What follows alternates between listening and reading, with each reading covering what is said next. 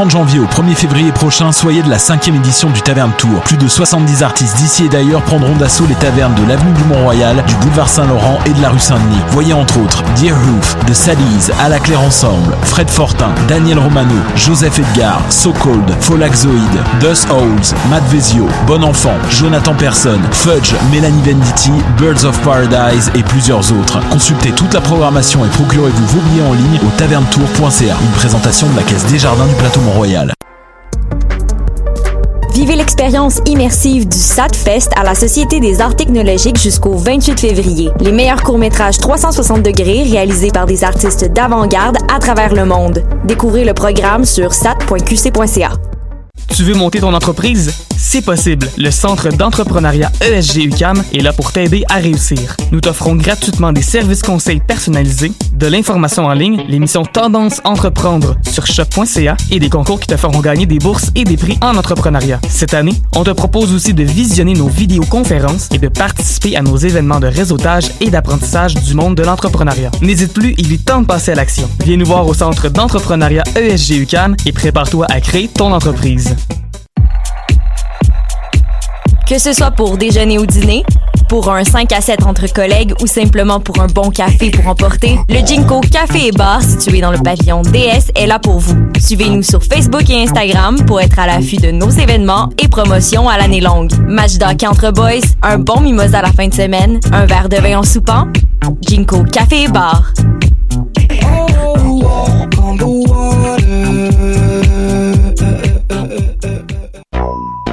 What's up? Joe RCA, Bobé des Dead Obies et vous êtes à l'écoute de Shot. Where they at? Where they at?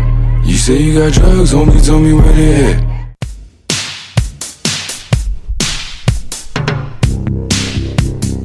Danscussion Co, programme du jour, les artistes Bérénice Dupuis, Queen K et Michel Parent font l'actualité de la scène. Gabriel Thériault est l'invité spécial de David Lavoie. La quatrième édition du festival Plein Écran est la pépite culturelle du jour et la rétrospective de Rodney Désir est au cœur des grandes discussions. Jingle!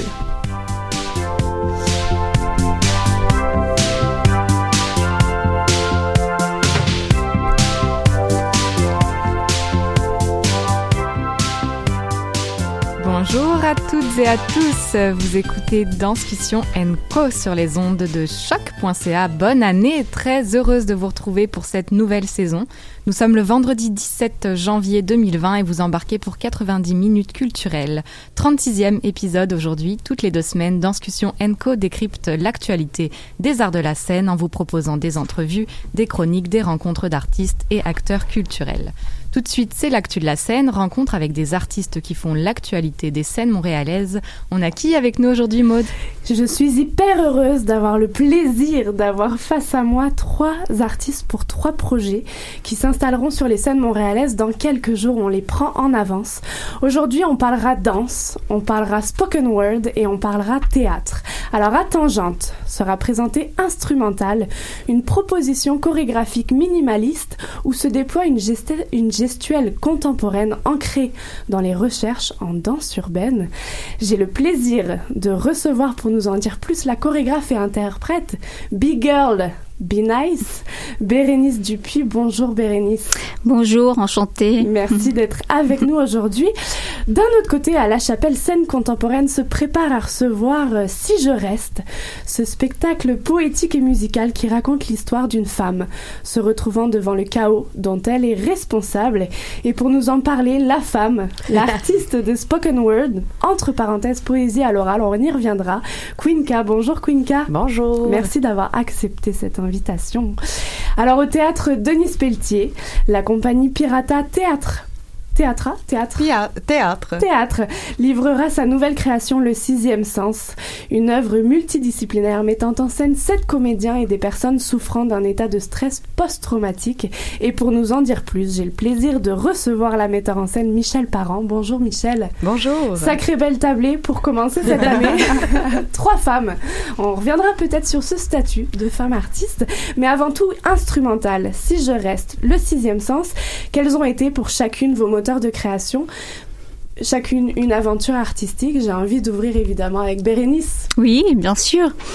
Euh, le moteur de création, c'est vrai que c'est une question assez large. Euh, déjà, euh, moi, je pratique le breakdance, c'est vraiment une fin en soi. C'est pas nécessairement quelque chose que je fais pour la scène. Et c'est vrai que au fil des années j'ai eu des expériences d'interprète et euh, au fil des années, euh, moi je suis, j'ai été prof de philo aussi. Euh, il y a eu des choses qui, qui, qui, sont venues à moi en fait comme évidence et que j'ai eu envie de, de, raconter avec le corps. Et je trouve que le corps a, a son propre langage. Et en fait, le corps parle tout le temps. C'est ça le moteur en fait. Et, et, il a tellement de choses à évoquer et de, de, de réfléchir sur ce que sur ce que j'ai, enfin sur ce que ma discipline signifie, son sens. Euh, c'est vraiment intéressant. Et euh, pour ce solo, en fait, euh, je me suis vraiment penchée sur le thème de l'individualisme. Euh, c'est en fait, il y a un moment, j'ai été curée de la philo en fait. c'est très abstrait, puis ça me fait plaisir d'être à l'UQAM parce que c'est ici que j'ai eu mon bac, mais quand même. Et je me suis comme réconciliée avec la philo en, m'intéressant à des philosophes qui parlent de choses plus euh, concrètes dans notre société, le monde moderne, l'individualisme. Puis je trouve que le le format du solo, c'est tellement bon pour, euh, pour parler du thème de l'individualisme, de la solitude.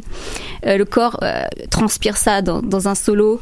et puis c'est ça, c'est, je me suis posé des questions autour de ça, comment incarner ça. Et en fait, je me suis intéressée aussi au philosophe Charles Taylor, qui est un philosophe canadien, prof à McGill. Puis lui, c'est vraiment un, grand théoricien de l'individualisme, du monde moderne. Puis pour lui, en fait, genre euh, la société moderne divise les gens pour mieux les contrôler. Euh, on a l'impression que autrui est une perte de temps, puis on a l'impression aussi que tout euh, est sur nos épaules. Tout dépend de nous en fait. On, on doit créer nos propres valeurs, on doit créer sa propre vie soi-même, et on a l'impression que qu'on dit ça aux gens qu'ils créent, ils sont, ils sont obligés de créer tout eux-mêmes en fait. Et c'est sûr que dans cette perspective, autrui, c'est une perte de temps. Et en fait, c'est un mensonge parce que même quand on est seul, en fait, les autres sont toujours là, en fait, en train de parler dans notre tête.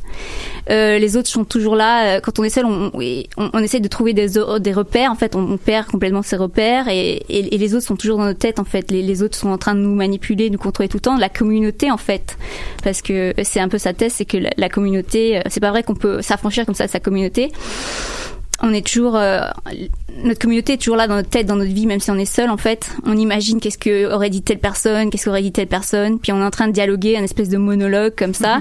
puis c'est un peu ce que je veux faire dans dans mon solo. Euh, puis je veux que ça soit sérieux, mais en même temps je veux que ça soit un peu pathétique. Euh, je veux pas que ça soit trop trop lourd, mais j'essaye de, de faire ça. Puis c'était mon moteur pour ce solo en fait. C'est fascinant parce qu'on sent beaucoup de pensées, beaucoup d'idées, mm. beaucoup de concepts derrière ça, et pourtant tu enseignes la chorégraphie et l'interprétation. Et euh, je l'ai mentionné, tu es big girl, donc danse urbaine. On parle d'une recherche de gestuelle. Alors comment corporellement euh, ça, ça, ça a traversé ce corps? Est-ce qu'on parle d'identité multiple au travers de, de cette proposition? Et alors on, on ça se chapeaute sous un titre instrumental, donc on imagine une ambiance sonore assez forte. Euh, comment tu passes de, de, toute cette pensée à le corps, la matière, le physique, la chair Mais en fait, euh, dans le break, euh, déjà à la base, euh, moi je, fais juste, je veux juste analyser ce qu'il y a déjà dans, ma pratique en fait. Mais dans le break, il y a déjà ce plaisir de, de, s'imaginer des situations, puis de rentrer dans comme une histoire, de rentrer dans un personnage. C'est un peu comme un, un alibi, c'est un peu comme dans, dans le spoken word. C'est comme Binay, c'est comme un personnage pour moi. Mm-hmm. Puis, euh, ben, j'ai essayé de retrouver ce plaisir de, de, de me raconter cette histoire-là d'une personne seule, puis de, de, rentrer un peu dans un, dans un personnage et le faire voyager. C'est comme une catharsis, en fait. C'est euh, c'est vraiment de, rentrer dans, dans, dans ces états euh, que le corps peut, peut, peut nous dire, en fait, que, qui n'est pas nécessairement accessible à l'intellect, parce que le, chose, le corps dit des choses qui n'est pas nécessairement mm-hmm. accessible à l'intellect, puis qui n'est pas nécessairement réductible à des mots ou à une forme narrative. Puis, bah, c'est vraiment travailler sur ces états, en fait. Mm -hmm. Ces états du corps. Alors je me tourne vers Quinca, je sens le, je sens le corps qui embarque aussi de ce côté-ci. Euh, Quinca, euh, moteur de création euh, pour cette quatrième œuvre. Oui, ben c'est la quatrième avec les deux musiciens avec qui je travaille euh, depuis plusieurs années. J'ai eu euh, il y a deux ans un, un, projet en duo avec une autre artiste de spoken word qui s'appelle Folle Ouvrage, Torcher des paillettes, mais avec mes garçons, comme je dis, c'est c'est la quatrième création. Et euh, le moteur de de, oui, de création, le moteur de recherche, non, ça c'est autre chose. le moteur de création, c'est beaucoup. euh, je suis souvent très consciente de, de, du lieu et de l'époque dans laquelle je suis. Je pense que je m'inscris là-dedans. J'écris par rapport à ce que je vis au moment où je le vis, plus ou moins. Euh, les œuvres, les autres œuvres ont été assez définitives par rapport à- à ça. Donc, quand j'ai voulu embarquer dans un nouveau spectacle, j'étais habitée par euh, beaucoup de désenchantement face au monde dans lequel on est. Je trouve ça super intéressant que tu parles de, de la philosophie de l'individualisme parce que le, noyau du spectacle, c'est le désir de recréer un nous. Donc, c'est de partir de, ce, de cette espèce de sentiment où la société, on a l'impression qu'on est complètement déphasé comme une espèce de, de, de, de- d'électron libre ou bien une planète euh, ou une étoile perdue qui a envie de se raccrocher à, à une autre orbite. Donc, c'est parti de ce sentiment-là et de trouver via l'écriture un désir de reconstruire un nous. Et comment ça s'est inscrit de façon très concrète dans la création, c'est que je suis partie avec mes deux musiciens en résidence et on a vraiment commencé à réfléchir le travail ensemble, la création ensemble. Donc, ils jouaient de la musique et moi, j'écrivais euh, automa- tu sais, dans une, ce qu'on appelle un peu l'écriture automatique. Donc, je, j'écrivais sur mon ordi en même temps euh, qui, qui jouait de la musique. Donc, on a vraiment euh, créé ensemble. J'avais ce désir de partir de du rien pour créer un collectif un nous. Alors qu'avant mes autres spectacles, j'arrivais avec les textes déjà et puis la, la- la musique se faisait ou l'inverse, la musique était créée et moi j'écrivais euh, le texte. Donc ce désir-là de, ça a été comme ce que je ressens dans la vie de tous les jours. Je fais, j'ai besoin des gens pour construire quelque chose. Comment je peux me réenchanter dans cette espèce de de, de, de chaos qu'on a créé, dont on est responsable? On te, on te met l'étiquette spoken word, poésie orale. Euh, surprenant, épatant en 2020 de, de retrouver ce mot et sans doute de le revitaliser d'une certaine façon. Quel pouvoir a la poésie orale aujourd'hui selon toi? Elle a encore plus de pouvoir qu'elle en avait. Je crois qu'on est la poésie, c'est euh, c'est l'évocation de nos émotions et je crois que quand on est dans des états euh, euh, comme société où on se sent un peu déprimé, déconnecté, perdu, seul, la parole est, forte, elle est importante et c'est ce qui nous connecte aux autres êtres humains, le corps et, la, et la voix. Donc, que ce soit au niveau du contact physique ou au niveau de l'oralité, donc de dire et d'écouter, c'est hyper fort et je crois que les gens ont besoin encore plus de ça. Il y a de plus en plus de soirées de poésie, il y a de plus en plus de micros ouverts. Euh, les gens ont comme besoin de dire et ont besoin de recevoir et d'entendre. Donc, euh, c'est ça n'a jamais été aussi euh, clair pour moi que la pratique que je fais, elle est très actuelle. Tu parlais d'une écriture automatique. Quels sont les, les acquis qu'on a? Comment est-ce qu'on écrit de la poésie euh? ben, c'est sûr que euh, ça a été la matière de départ. Donc, évidemment, ensuite, il y a eu un travail de création qui s'est fait à partir de, de, de, de ce que ce soit les improvisations musicales ou les improvisations écrites. Mais c'est vraiment de se laisser aller. Puis, tu sais, tout ce qui me passait par la tête. Donc, on, on écrit vraiment de façon très instinctive. Alors, c'est sûr que mes inquiétudes, mes questionnements, mes peines, mes peurs, tout ça, c'est sorti en premier parce que on est laissé à, j'étais dans un, un petit vase clos avec mes musiciens pendant comme 35 minutes à juste sortir ce qu'il y avait. Donc, euh, ça, ça, ça, ça donne une matière qui est très, euh, très, euh, très connectée à l'émotif. Et alors, tu nous parles de tes musiciens, je vais les mentionner. Oui. Blaise Borden-Léonard et, et Stéphane Leclerc que tu retrouves. Donc, on, on est dans une, une cohabitation mot-musique. Quelle puissance tu penses que cette, cette cohabitation a pour un spectateur? Et, et en fait, si tu pouvais nous donner un aperçu de, de cette musique, de cette teinte, euh, j'imagine de cette déclamation aussi, parce qu'il y a, il y a toute la mise en, en parole. En, en parole. Et il y a vraiment un travail, là, ça fait des années qu'on travaille ensemble, donc il y a vraiment cette, ce désir que ce soit un dialogue. Donc, euh, quand je ne parle pas, la musique parle, et quand la musique parle, je ne parle pas, ou, tu sais, il y a comme un... Ça arrive que je... je- de façon très concrète, quand je dis mes mots, il y a de la musique en dessous, là, mais il y a, il y a vraiment un désir de faire en sorte que ce n'est pas un qui accompagne l'autre, mais un sert à l'autre. Donc, elle sert à amener peut-être à un état émotif où je veux que le public se sente. Il y a aussi énormément, je travaille vraiment fort pour que les gens puissent accepter de laisser aller et de juste se laisser porter par la musique. Tu sais, des fois, ils sont comme, ah, je veux comprendre tout, mais tu sais, c'est de la poésie, là. Ça se peut qu'il y ait deux, trois images qui te passent par-dessus la tête, puis c'est bien correct de juste comme, se laisser porter par ces deux ces deux voix là qui, est le son et, et la et la poésie puis des fois de faire bon mais j'ai juste envie de me laisser porter par la musique puis de, de se détendre là-dessus et puis des fois de faire ah j'écoute ce texte là donc euh, c'est un travail euh, qui demande beaucoup, beaucoup de, de, de pratique, mais de, de réellement permettre aux gens de, d'embarquer dans ce trip-là de musique et de poésie. C'est, pas, la musique est pas là pour faire valoir. Comme on, faire sent, valoir. on sent la recherche de l'alchimie. Oui, vraiment, à- vraiment. Autant pour le spectateur qu'à l'interne. Et alors, je me tourne, magnifique pont que je m'offre sur, sur l'alchimie et je me tourne vers Michel Parent parce que là, on est face à une immense gang. Oui. Si je me trompe pas. Euh, le sixième sens prend euh, place au théâtre Denis Pelletier. J'ai envie de donner la définition du sixième sens avant de te, parler, de te poser la question des moteurs, à moins que tu veuilles la faire pour moi. Euh, alors, euh, le sixième sens, en fait, c'est comme un sens. La vraie définition, c'est la capacité presque extrasensorielle à voir venir les choses, à voir venir les dangers, à anticiper.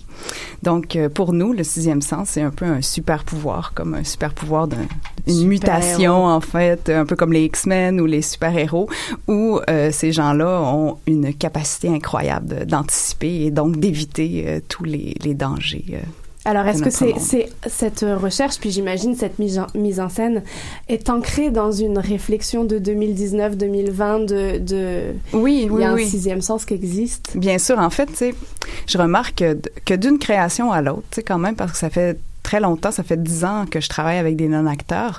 Puis, euh, le vrai moteur de création à chaque fois, c'est que je travaille toujours avec, du côté des non-acteurs, avec des gens qui ont quelque chose en commun. Par exemple, dans un autre spectacle, j'ai travaillé sur euh, la dépendance. C'était tous des gens qui avaient des dépendances et on en a fait un parallèle avec autre chose, c'est-à-dire quelque chose de plus grand. Moi, ce que j'aime bien, c'est prendre la petite chose qui que ces gens-là ont en commun, quelque chose de très personnel, très individuel, justement, et euh, de reculer la caméra et de de- de- d'essayer de, le voir et de se poser la question est-ce que cette chose-là pourrait s'appliquer à la société en fait? Est-ce que nous sommes pas tous porteurs en quelque sorte de cette de cette petite chose en commun qu'ils ont, tu sais, qui est quelque chose de vraiment euh, intime.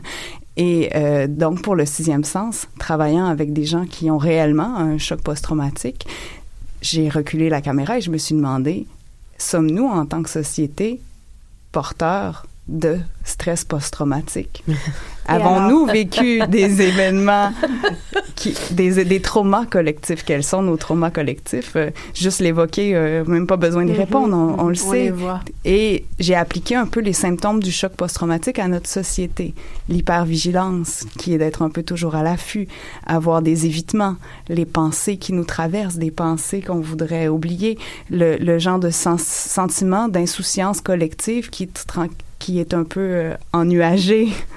Euh, ces choses. Puis c'est très tabou, en fait, de parler de, de, de, de, de- d'hypervigilance, d'état d'alerte, euh, parce que la peur, c'est quelque chose d'hyper contagieux. Fait qu'il faut être très délicat avec ça, parce que à partir du moment où tu dis j'ai peur de quelque chose, ben la personne qui t'écoute peut se mettre à avoir peur de la même chose.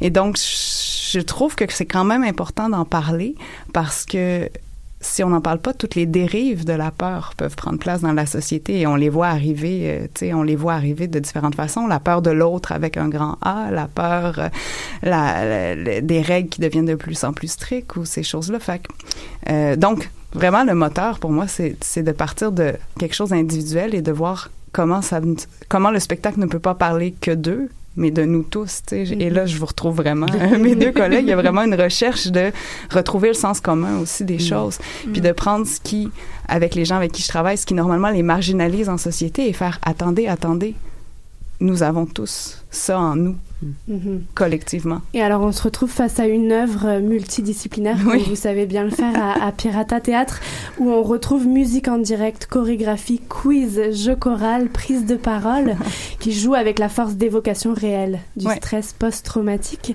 et qui dresse un portrait d'ensemble, portrait poétique de notre époque. La poésie est pas mal nécessaire, visiblement, en 2020. euh. Oui.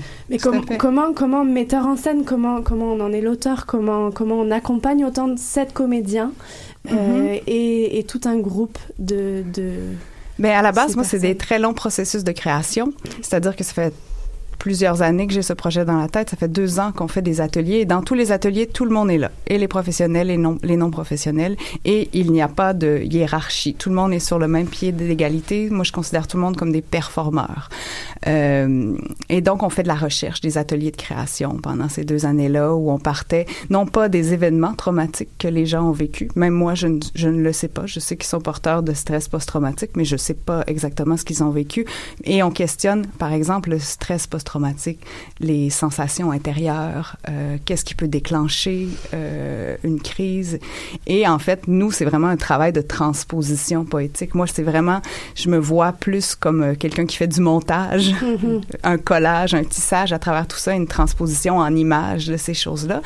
Parce, et, et pour moi, la, la résonance du stress post-traumatique, c'est-à-dire que pour le spectateur qui vient voir le spectacle, sachant qu'il y a des gens qui ont réellement, tu sais, il y a quand même une part de réel qui pour moi est un langage artistique. Le spectacle commence déjà dans la tête du spectateur euh, avant même d'arriver parce qu'il sait qu'il s'en va voir ces gens-là. Il y a déjà un a priori là, euh, de, de un peu de ce que ce que ces gens-là peuvent vivre. Et donc euh, tout ce qu'on fait dans le spectacle a une autre résonance comparativement à un spectacle avec seulement des comédiens. Donc, j'essaie d'écrire à partir de ça, de créer des images, des genres de caisses de résonance Mhm. pour que le spectateur se raconte sa propre histoire euh, euh, en voyant un spectacle. Et c'est ça le, le, le, le pouvoir de la poésie, c'est que le spectacle n'est pas une seule chose. Il va y avoir euh, 129 spectacles dans, dans la tête de chaque spectateur. 129 euh, spectateurs, euh, voilà. On sent que pour chacune d'entre vous, il y, y a comme la volonté d'un état des lieux, de présenter des recherches respectives, peut-être pour désenclencher, pour désamorcer, pour dire les choses ou pour euh, porter espoir. Et j'ai envie de vous poser la question, quelle arme alors on prend peut-être du recul sur chacune de, votre, euh, de vos productions, mais quelle arme est la scène pour chacune d'entre vous? Bérénice, quand je te parle d'armes, de force de la scène, comment est-ce que tu, tu le perçois, toi?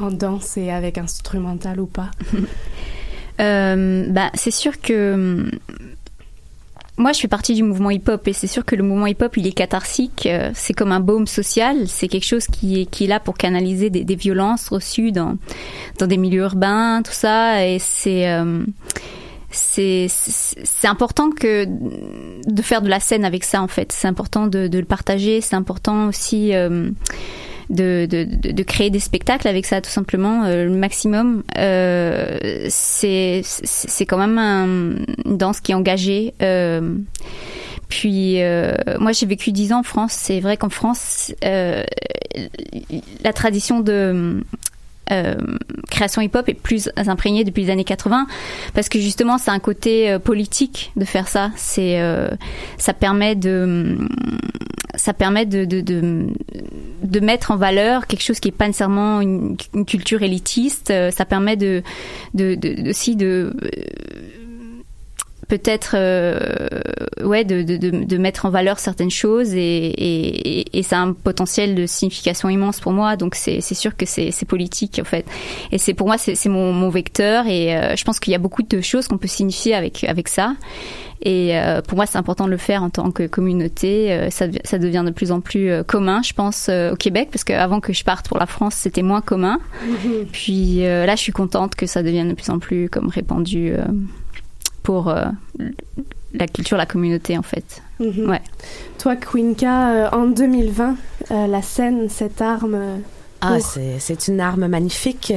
Euh, le spoken word s'inscrit aussi de toute façon dans la, en tout cas dans le grand règne de la culture hip-hop, mais le fait de, de faire une poésie sur scène, il y a déjà un, un esprit d'engagement. Je pense pas que de façon consciente, je m'assois et je me dis je vais faire euh, quelque chose pour euh, pour être euh, une, une guerrière sur la scène, mais il y a ce désir de, de, de, de, de représenter euh, ma société ou de représenter les, les, les éléments qui, qui m'habitent à notre époque.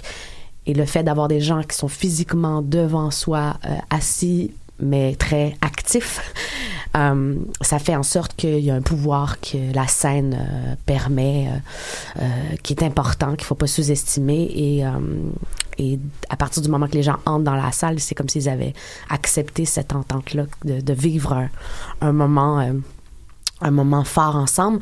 Et après, euh, oui, ça a un impact. En tout cas, du moins, moi, j'ai besoin de le, le, le, de le faire. Et chaque soir, tu sais, l'art vivant, c'est cette beauté-là. Chaque soir, c'est différent. Mhm. On- Tu sais, il y a des phrases qu'on va dire un soir qui, qui vont que ce soit pour l'interprète ou qui vont passer, euh, qui vont sortir et un- le lendemain, soudainement, elle a un autre sens parce qu'il y a une réaction différente ou on ressent un ressenti différent dans le public. Donc oui, c'est une arme très forte et euh, de toute façon, là, je, je vais extrapoler un peu, mais l'art est une arme très forte et c'est pas pour rien qu'on a tendance à supprimer, à, à, sous- à- à sous-évaluer, à sous-financer l'art Mhm. dans des dans des contextes politiques où on a, on veut aller vers euh, une forme de censure ou une forme de, de contrôle ou euh, une droite un peu Mhm. plus euh, présente. Donc parce que on- l'art a une force incroyable. euh, et, euh, et donc, ça, ça- c'est notre travail en, en- en tant que tel, je pense, de- d'en être consciente. Je pense que Mich- Michel, tu vas, tu Oui, vas oui, aller ouais, dans la j'ai- même- Vous êtes toutes les trois co-autrices de vos œuvres ou autrices de vos œuvres. Est-ce que est-ce qu'on est-ce qu'on porte une responsabilité quand on écrit quelque chose? Est-ce qu'on a cette conscience de un spectateur va venir voir, va ouvrir la porte, va passer du temps avec moi? Est-ce que j'ai des responsabilités de- d'une certaine manière euh? Ben moi j'y crois, oui. Franchement, je je peux pas. euh, c'est oui, je me dis les gens euh, avec tout ce qui se passe en ce moment, avec toute l'offre aussi, il y a comme quelque chose que je fais déjà que la, la personne elle a pris acte, elle a décidé de venir dans ce- dans ce lieu-ci. Euh, oui, j'ai une responsabilité, mais après cette responsabilité-là, j'ai une responsabilité d'être euh, euh, en, en accord avec la proposition artistique que je, je, je présente. Après, si la personne qui la reçoit est pas en accord avec cette proposition-là, je vais pas me plier au, au désir du public, mais oui, il y a une responsabilité quand même. Je pense Mhm.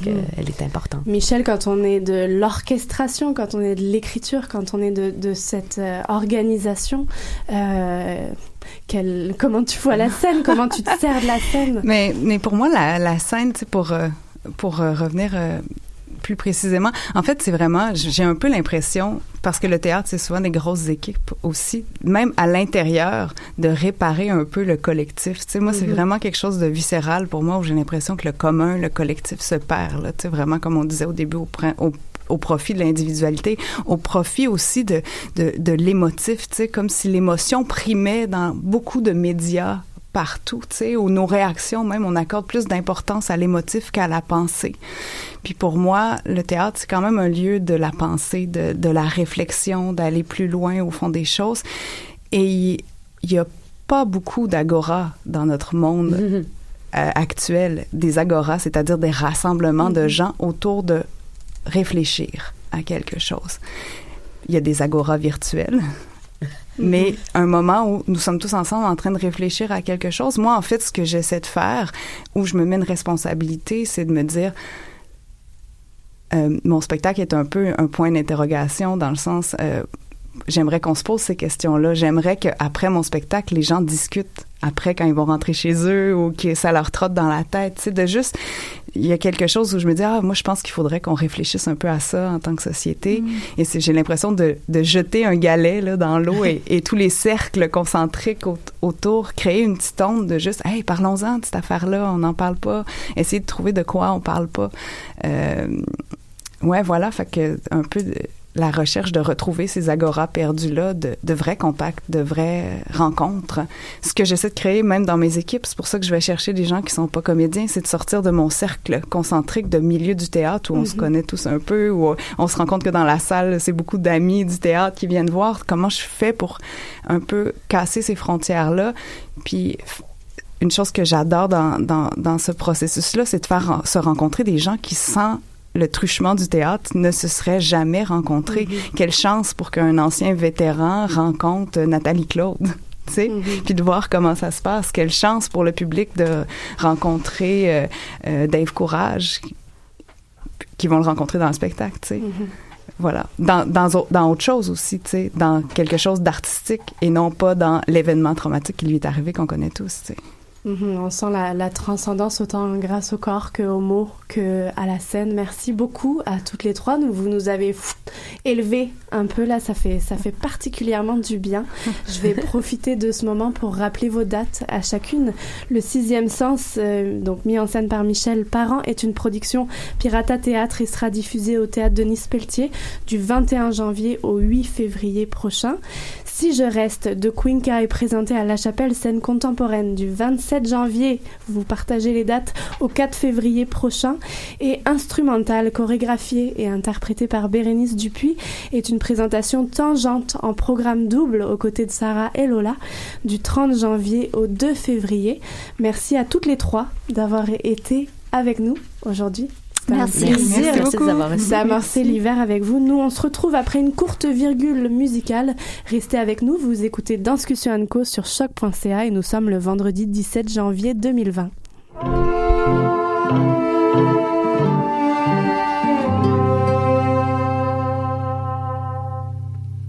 Mon lit n'est plus un lit, c'est un lido.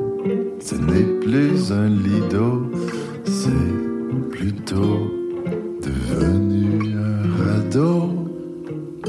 Le niveau de l'océan s'est rendu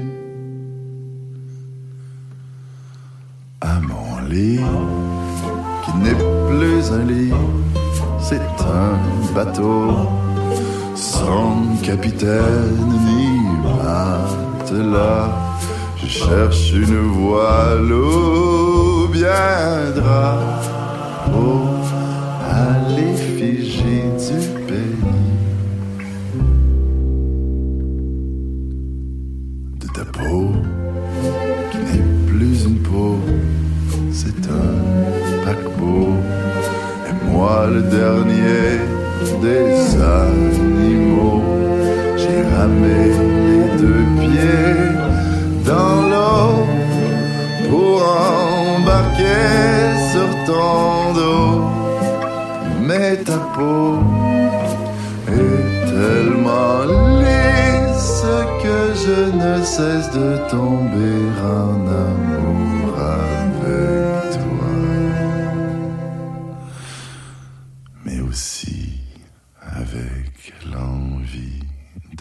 seul dans mon lit.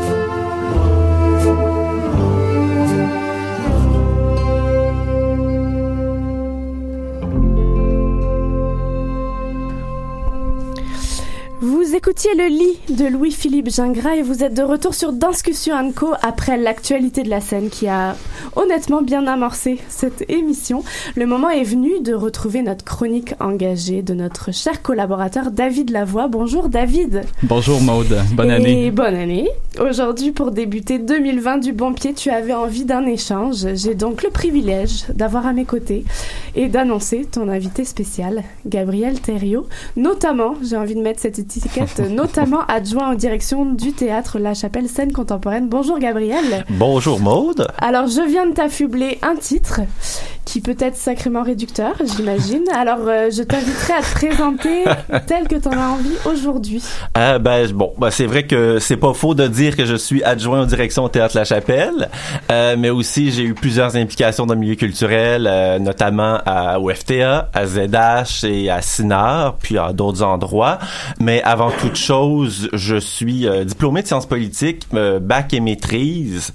Euh, alors j'ai ce bagage euh, politique là en moi qui fait partie de moi, qui a commencé, à- qui, a, qui a toujours été intéressé par les arts de la scène. Euh, puis de là pourquoi il y a quatre, quatre ans, ouais quatre ans déjà, j'ai commencé cette implication là en cognant la porte de David, notamment en premier. Donc euh, Hmm, Alors David, pourrais-tu nous expliquer ce choix d'aujourd'hui? Ben, en fait, c'est le début de l'année, puis je me souviens qu'on terminait euh, notre- ma dernière chronique avec Jérôme Pruneau, comment tu nous invitais à faire nos souhaits pour la nouvelle année. Et euh, ben, quelque part, je me disais, ah, je trouve ça intéressant de, euh, de partir sur aussi des souhaits politiques, des souhaits d'engagement. Et comme, euh, et vu le parcours de Gabriel, puis vu la passion aussi qu'il a et que je vois évoluer au fil, euh, au fil des dernières années, je me disais, ah tiens, voilà un interlocuteur intéressant euh, pour débuter l'année. Et euh, donc, on a préparé un entretien en deux parties où euh, on, on, on y viendra plus tard, mais où on a chacun préparé une lettre aussi de souhait pour bien débuter l'année. Mais en premier, on partira sur un entretien entre moi et lui. Alors je vous lance le chronomètre. C'est bon, tiens- tiens-nous bien à vue. C'est parti David. C'est parti. Lance-toi. Alors, euh, salut Gabriel. Ben, salut David, bonne année. Bonne année, bonne année à toi aussi. Euh, ben, on est ni, ni l'un ni l'autre des artistes. On Mhm. est tous les deux euh, engagés dans nos milieux artistiques avec euh, 14 ans d'écart. Euh, Mhm. T'as 30 ans, j'ai 44 ans. Euh, quand je vois ta passion, ben, ça me rappelle euh, ce qui m'anime, ce que d'où je viens aussi, euh, mais avec des partis pris différents. Avec euh, toi qui as étudié en, poli- en sciences politiques, comme tu l'as dit, qui t'es rendu jusqu'à la maîtrise. Moi qui euh, ai étudié en administration. Et j'ai toujours euh, trouvé intéressant dans notre dialogue euh, ce- cette, cette posture-là de base qui est distincte qu'on a, euh, toi et moi. Euh, comment, de ton point de vue, tu définirais ta posture, la posture que t'amène en fait ton champ d'études dans ton rapport à, ton milieu artistique? Euh, ben, je crois que mon bagage d'étudiant, d'ancien étudiant en sciences politiques me m'apporte un peu un, regard, un certain regard critique qui est pour moi intrinsèque aux arts de la scène, c'est-à-dire un regard critique sur la société d'aujourd'hui. Puis je crois que ça m'a toujours, je dirais, ben, permis de, je sais pas, d'avoir ce- un, un regard pourquoi, on- de retrouver l'essence même euh, du sens des arts, pourquoi on fait des arts, pourquoi on veut qu'il y ait de l'art dans notre société. Euh, Puis c'est notamment pour changer les choses, à mon avis. On va Euh, en parler euh, du changement, en effet. oui. Euh, changement à force de changement nécessaire aussi. Je crois que les artistes, euh, peut-être qu'on le soit conscient ou non, nous sommes, je m'inclus là-dedans. Je crois que les distinctions de travailleurs culturels et artistes, peut-être, ça n'a peut-être pas lieu d'être. On est tous et toutes dans un même milieu, mais on est une force euh, politique, une force euh, de changement. C'est de d'en prendre conscience. Puis des fois, je le dis en toute humilité, mon bagage étudiant en sciences politiques m'a permis d'avoir ce regard extérieur là. Puis euh, j'ai pendant longtemps un peu, je, je savais pas à trop à quoi ça me servait ce, ce regard là, ce regard extérieur là, étant un petit peu un ovni qui entrait dans le milieu, mais ça me permet d'avoir un recul qui est devenu euh, une force, je crois. Puis je le dis en toute humilité. Puis j'aurais envie de, de, de poursuivre en disant, ben, moi, quand je suis rentré dans le milieu euh, artistique, je suis rentré par la porte du théâtre, du théâtre émergent. Maintenant, je suis dans un festival transamérique qui traite la danse et le théâtre, qui sont pour moi des, euh, des, des, des- disciplines fortes. Et mon discours, mes réflexions s'ancrent beaucoup sur euh, le rapport aux disciplines. Et toi, tu, je, je- je place ça comme ça en me disant tu vas déconstruire, euh, tu vas déconstruire ce que je mets sur la table. Mais quel est ton rapport à, à la création scénique? De là que je, je reviendrai à mon aspect de mon esprit critique. Des fois, lorsqu'on pense en termes disciplinaires, pour moi, je sais plus. Oui, c'est quelque chose qui a lieu. On peut distinguer le théâtre, la danse, la performance, le cirque. Oui, on peut distinguer les diverses disciplines. Mais à mon avis et de ce que je vois, il y a un certain euh, de ma génération et pas juste de ma génération, mais il y a un certain désir ou même euh, ben, un certain désir, ouais, euh, d'affranchissement de l'idée même de discipline et une sorte de, flou, puis un flou qui est volontaire, une sorte euh, vraiment de décatégorisation de tout, je dirais. Moi, c'est quelque chose qui me désarçonne un peu de voir à quel point vous voulez faire tomber toutes les frontières, toutes les étiquettes, comme s'il fallait euh, repartir le dictionnaire à zéro et redéfinir euh, ce qu'on veut nommer au travers de ça. Euh, Qu'est-ce qui, pour toi, caractérise les artistes de ta génération dans le travail de création? C'est quoi le, le, le- le trait commun? Ben, tu me dirais que ça te désarçonne qu'on veuille dé- dé- déconstruire, mais peut-être que je dirais même qu'on veut peut-être juste dépoussiérer, alors que la poussière est, euh, d'une certaine manière, les catégories qu'on a imposées à telle et telle forme de, de présentation d'art. Euh, donc, déjà, peut-être qu'on veut juste remettre les choses au clair, parce que je crois qu'il y a un- quelque chose qui est propre à notre génération, puis là, je le dis encore une fois, en toute humilité, qui est propre, c'est ce désir de clarté, que les choses soient claires, bien définies. Euh, il y a, oui, je peux dire qu'il y a un petit élément contradictoire en disant bien défini et pas catégorisé, mais Mm. c'est ça aussi, c'est d'assumer cette contradiction-là. Puis je crois que... Mais il y a une volonté de renommer au travers de ça que, que, que je perçois bien. Mais dans le travail de création, euh, qu- qu- qu- qu'est-ce que ça, qu'est-ce que ça entraîne? C'est-à-dire, il y a un travail collectif probablement qui se fait différemment. Il y a un travail Des fois, je me demande s'il n'y a pas une morale aussi, une- en tout cas une éthique très forte Il y a une éthique très forte, mais je crois que je pourrais juste résumer cette éthique-là à un seul mot, c'est-à-dire humanité ou même, au même sens de communauté. Euh, je pense, euh, c'est sûr que l'éthique de travail, de création devient de plus en plus horizontale. Euh, je pense à des collectifs euh, comme Castelblas ou même La Fratrie qui ont cette idée de remettre au sens même de l'action artistique. On parle d'action politique, mais pourquoi pas parler d'action artistique, le sens même de communauté, d'inclure tout le monde et que de pas seulement présenter un spectacle pour dire qu'on présente un spectacle, je dirais en guillemets, mais d'offrir une expérience et d'amener le public à faire partie de l'art. Puis là, je t'écoute, puis je me dis, ah tiens, peut-être que c'est davantage une réaction à une société du divertissement. Oui. Euh, Ce, que tu entraînes là. Parce que cet humanisme-là, ce rapport, cette importance-là de, de, de l'humain, de l'esprit critique dans le travail artistique, pour moi, est, euh, traverse toutes les générations. Mais il y a peut-être eu une forme, un formatage du travail artistique qui appartient à une industrie culturelle, qui appartient à une société du divertissement à laquelle vous réagissez. Là? Je dirais peut-être pas même juste par rapport à une industrie du divertissement, mais pour le meilleur et pour le pire, pour les institutions qu'on bénéficie. Quand je parle d'institutions, je parle de lieux de diffusion qui ont peut-être même de plus de 20, 30, 40 ans d'existence. S'il y a un bienfait que nous, notre génération, on est né à une époque que des tangentes, des La Chapelle, euh, des FTA sont étaient existaient même avant qu'on naisse. Alors, on s'est inscrit dans ce sillage-là. Les institutions ont pour moi euh, ce positif de d'avoir un bagage pour lequel on se sert et on ce négatif d'avoir créé un sentier qui est souvent on est guidé à suivre ce sentier-là. Alors nous, on veut juste peut-être juste prendre un petit chemin de travers une fois de temps en temps pour créer notre propre euh, puis avoir puis se sentir inclus parce qu'il y a aussi ce besoin de notre génération là est-ce qu'on est écouté ou est-ce qu'on doit juste euh, suivre un, chemin qui nous est tracé prédestiné? Puis là, je te ramène de, de plein pied vers euh, le, la condition politique de ta génération, parce que j'aime entendre que euh, ta génération, si elle est solidaire, si elle se réunit, elle peut euh, aussi transformer le monde en avançant, comme les baby boomers l'ont fait, comme certaines générations ont euh, vraiment pris à, à bras le corps de le faire. Euh, C'est quoi la condition euh, politique de ta génération? C'est-à-dire, qu'est-ce qu'elle revendique, qu'est-ce qu'elle demande, de quoi elle a besoin? Je crois qu'elle recherche, ben, c'est d'une place. Je crois que c'est, ça, ça me semble très, euh, comment dire, euh, d'un climat d'urgence. Mais oui, il y a un climat d'urgence généralisé, mais juste de se sentir à notre place. Euh, je pense que c'est ce- la première revendication de notre génération. Mais même, là, j'avouerais que moi-même, je suis fautif. Euh, je ne sais pas trop quelle est la principale préoccupation politique de notre génération. De là, pourquoi je sais que nous pouvons être une force politique, mais faut peut-être recentrer cette action. Mais en, en même temps, tout à l'heure, quand tu disais briser les étiquettes, il y a quelque chose dans ce décloisonnement-là qui est une revendication politique. Qui est Certes, un- oui. Ouais. Et euh, je vois le, je vois le temps qui, qui file. J'ai envie euh, quand même de, t'amener plus loin un petit peu euh, avant de passer à la deuxième section. De quelle manière tu sens que ta, ta génération peut s'organiser? Parce que les institutions sont là, elles vous précédaient, vous pouvez les investir, vous pouvez créer autre chose. Euh, de, quelle manière la génération dont tu parles, ta génération, comment, comment tu sens qu'elle s'organise dans ce milieu-là? Elle s'organise par un besoin que je vois de plus en plus, qui se concrétise de plus en plus par euh, des, mini-organismes de regroupement. C'est tout simple. Je, pense au, réservoir euh, qui a été créé, un organisme qui a été créé par quatre artistes issus de la danse, ou même des organismes un peu comme la machinerie qui, qui permettent une sorte de, de, de ramener le rapport humain dans la création artistique et dans tout ce qu'on fait.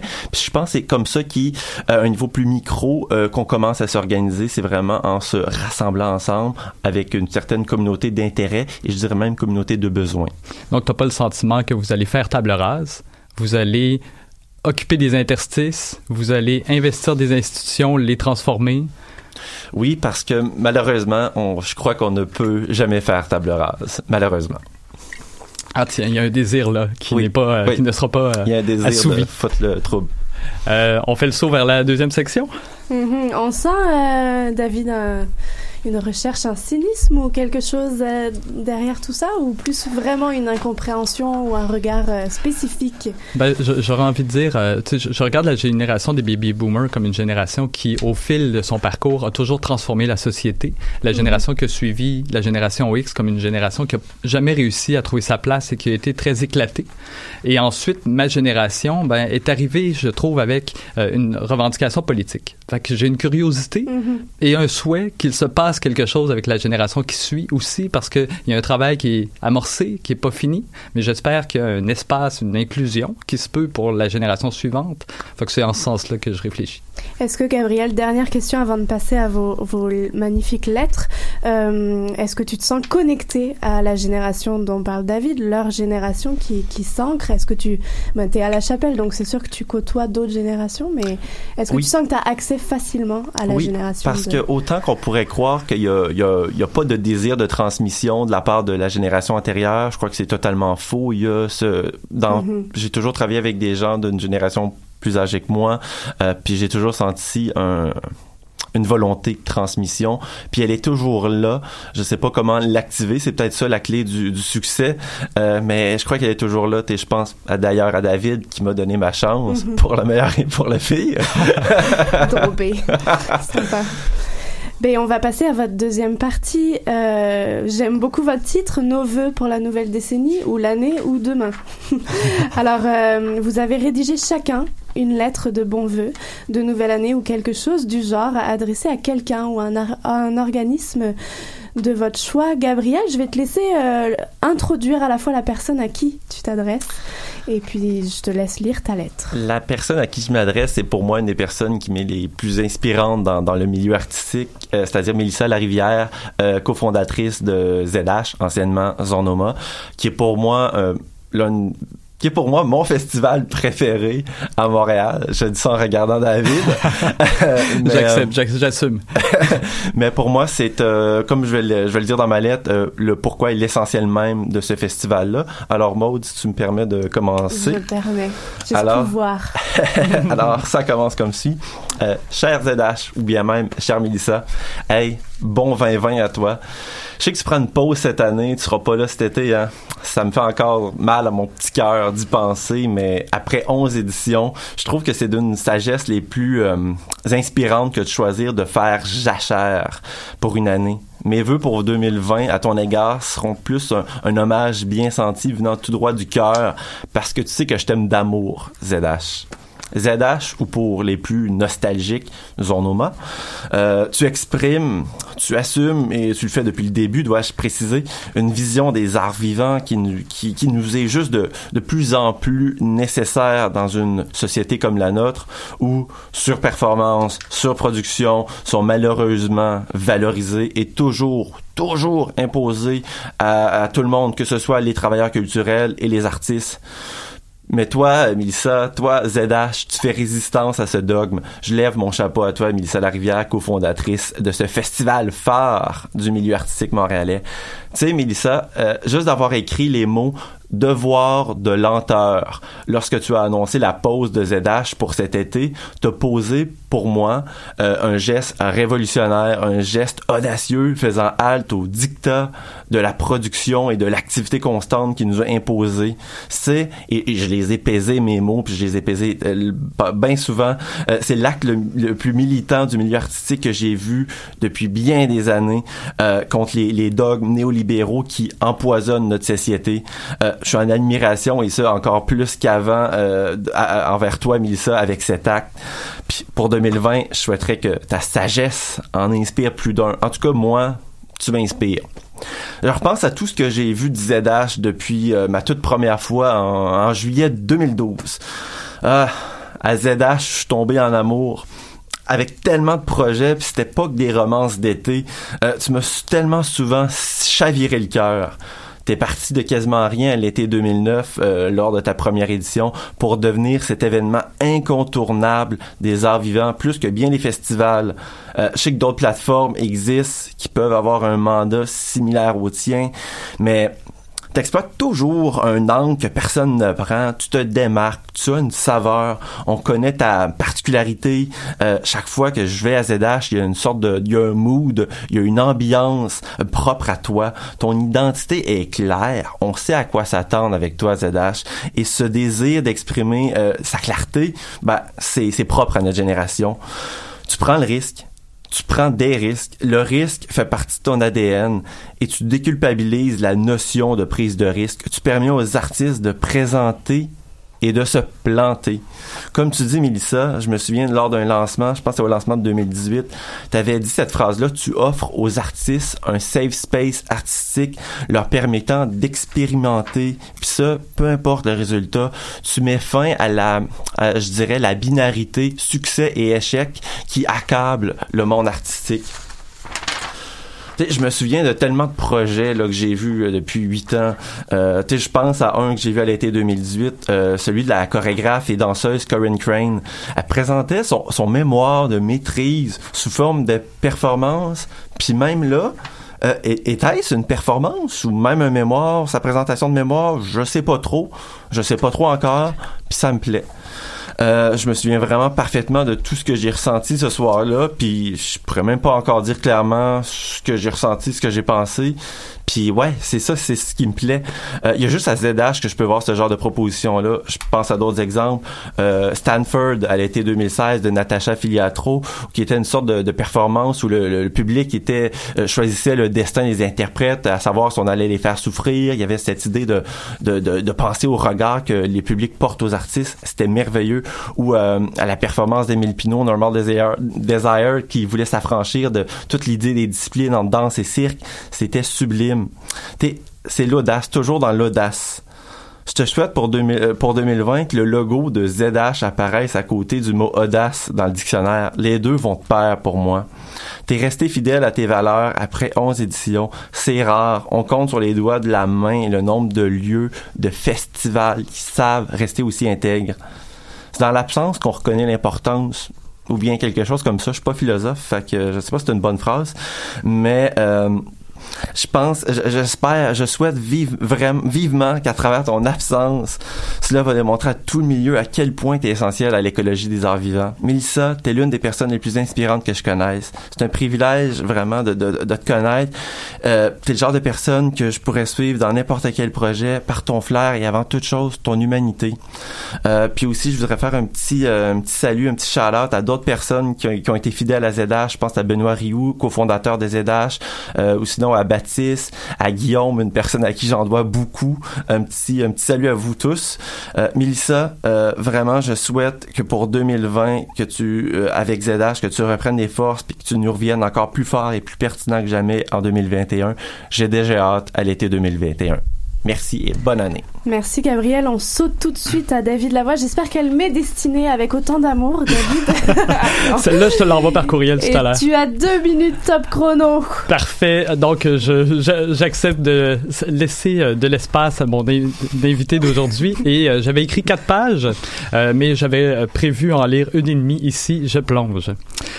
Madame Nathalie Roy, ministre de la Culture et des Communications. Chère Madame Roy.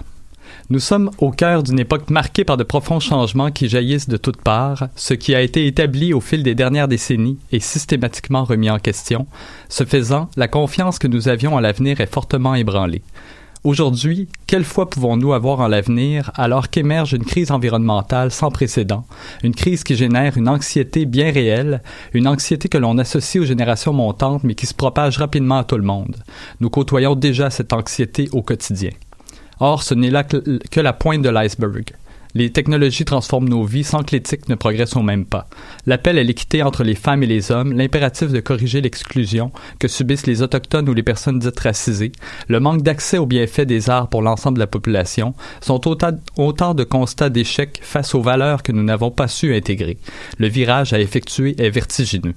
L'industrialisation de la culture que le Québec a choisi de prendre au tournant des années 80 est elle aussi à considérer dans cette équation. Le secteur de la culture se compare depuis au secteur, à l'ensemble des secteurs économiques, bien que sa vraie valeur soit ailleurs. La culture est ainsi condamnée à se comparer à plus fort qu'elle, alors qu'on ne reconnaît plus ses qualités intrinsèques. Nous avons gravé le sillon d'une culture efficace et compétitive, plutôt que singulière et créative. Je ne lance pas les mots qui suivent sans bien les peser. Nous avons établi une culture d'exploitation du travail des artistes et des travailleurs qui les soutiennent. Nous avons établi un système sans filet social pour les artistes où l'épuisement rôde à tous les détours. Dans ce contexte, j'affirme qu'il y a une rupture à assumer. Il faudra avoir le courage d'énoncer une vision d'avenir plus viable, plus humaine. La plus récente politique culturelle, intitulée partout la culture avec son plan d'action 1823, est peut-être une tentative en ce sens, mais pour l'instant, elle permet au mieux de gagner du temps. Je ne sais pas combien d'argent vous avez demandé au Conseil du Trésor pour l'année qui vient, mais le momentum est incomparable. Le gouvernement dégage des surplus spectaculaires qui se chiffrent en milliards, des surplus qui surpassent tout ce que j'ai connu depuis que je suis au monde, et j'ai 44 ans. Il faut investir et marquer l'imaginaire des nouvelles générations avec le premier budget de la nouvelle décennie. Il faut donner le ton, changer les perspectives. Je vous adresse ces mots comme une main tendue, comme des vœux que j'exprime pour aborder de plein pied la prochaine décennie. Je vous prie d'agréer, Madame la Ministre, l'expression de mes salutations les plus cordiales. Voilà. Merci messieurs, merci de poser des actions tous les jours. Euh, Je vous souhaite euh, succès et réussite chacun dans vos domaines et dans vos entreprises, compagnies artistiques. Merci pour cette prise de parole. David, tu seras de retour dans deux émissions pour poursuivre tes prises de parole qui nous que nous apprécions grandement par ici.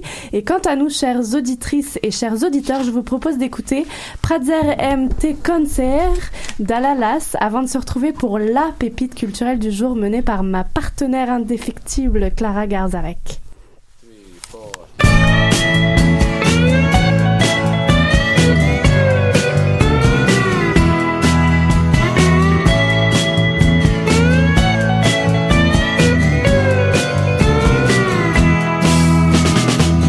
music